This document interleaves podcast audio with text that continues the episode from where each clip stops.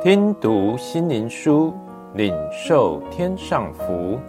穆安德烈秘诀系列，同心合意祷告的秘诀。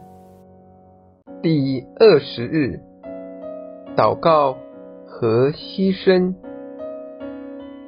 我愿意你们晓得，我为你们是何等地尽心竭力。格罗西书二章一节。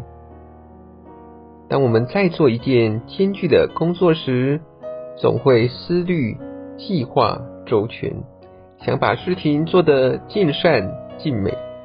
同样的，基督徒若看重祷告，就当全心全意在祷告的功课上下功夫。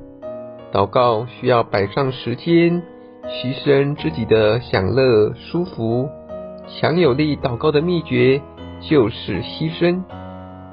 耶稣这位伟大的代祷者，就是最好的例子。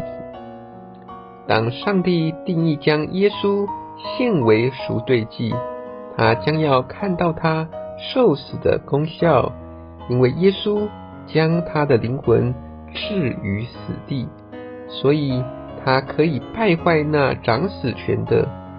在克西马尼园，耶稣忧伤痛心地祷告。汗如血滴流下，祷告真是一种牺牲与摆上。大卫曾说：“但愿我的祷告如同馨香的祭，早晚都向上帝献上。”祷告如同献祭，我们的祈祷唯有建立在耶稣的宝血基础上，才有价值。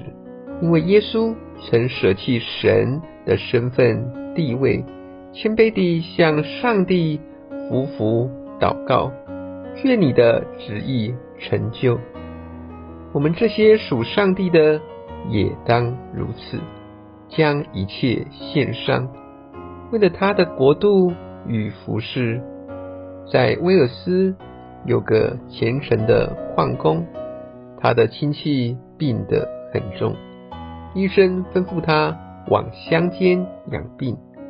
这信徒没什么钱，他就将仅有的一些钱留十分之一自己花用，其余的为他亲戚租了个舒适的地方照顾他，并且花很多时间为他祷告，直到他确信上帝必要医治他。果然，一个月后，这个亲戚。竟然康复。有了这次的经历，这矿工学到一个功课，就是付代价的祷告力量，其功效是何等大。现在我们明白，为何我们的祷告缺乏能力，因为我们在等候上帝的功课上太过轻忽，我们来到上帝面前安静的时间太少。